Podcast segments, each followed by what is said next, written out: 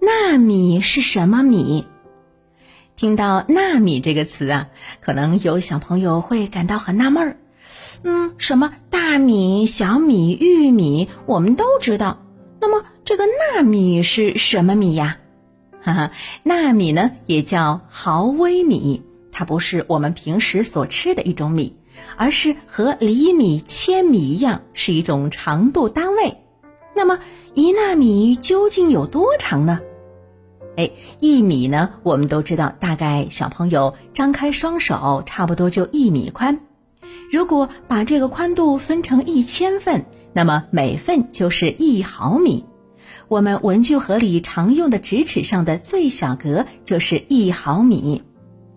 将一毫米再分为一千份，那么每份就是一微米。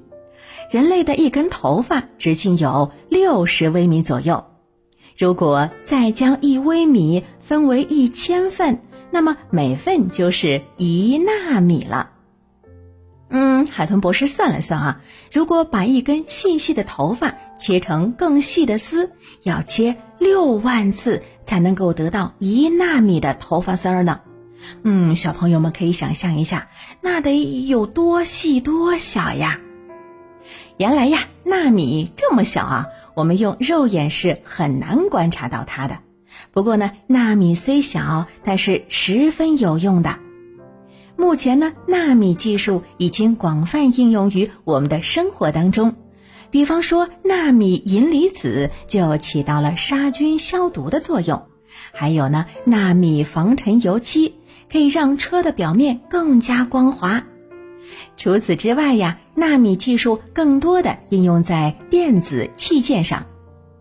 啊，在一张不到巴掌大的五英寸的光盘上，利用纳米技术，可以将三十个北京图书馆全部的书收藏下来。另外呢，利用纳米技术制作的金属材料强度，也比一般的金属材料强十几倍。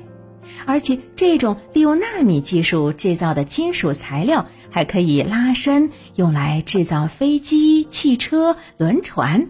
哎，这样的话，重量可以减少到原来的十分之一了。那还有呢，一种纳米材料做成的雨衣和雨伞，遮完雨之后，轻轻一抖，一滴水都不会留在上面。嘿嘿，海豚博士都想买一套呢。嗯，可以说啊，纳米技术正在方方面面的改善着我们的生活，而且呢，纳米技术在未来一定会给我们的生活带来更多的美好体验。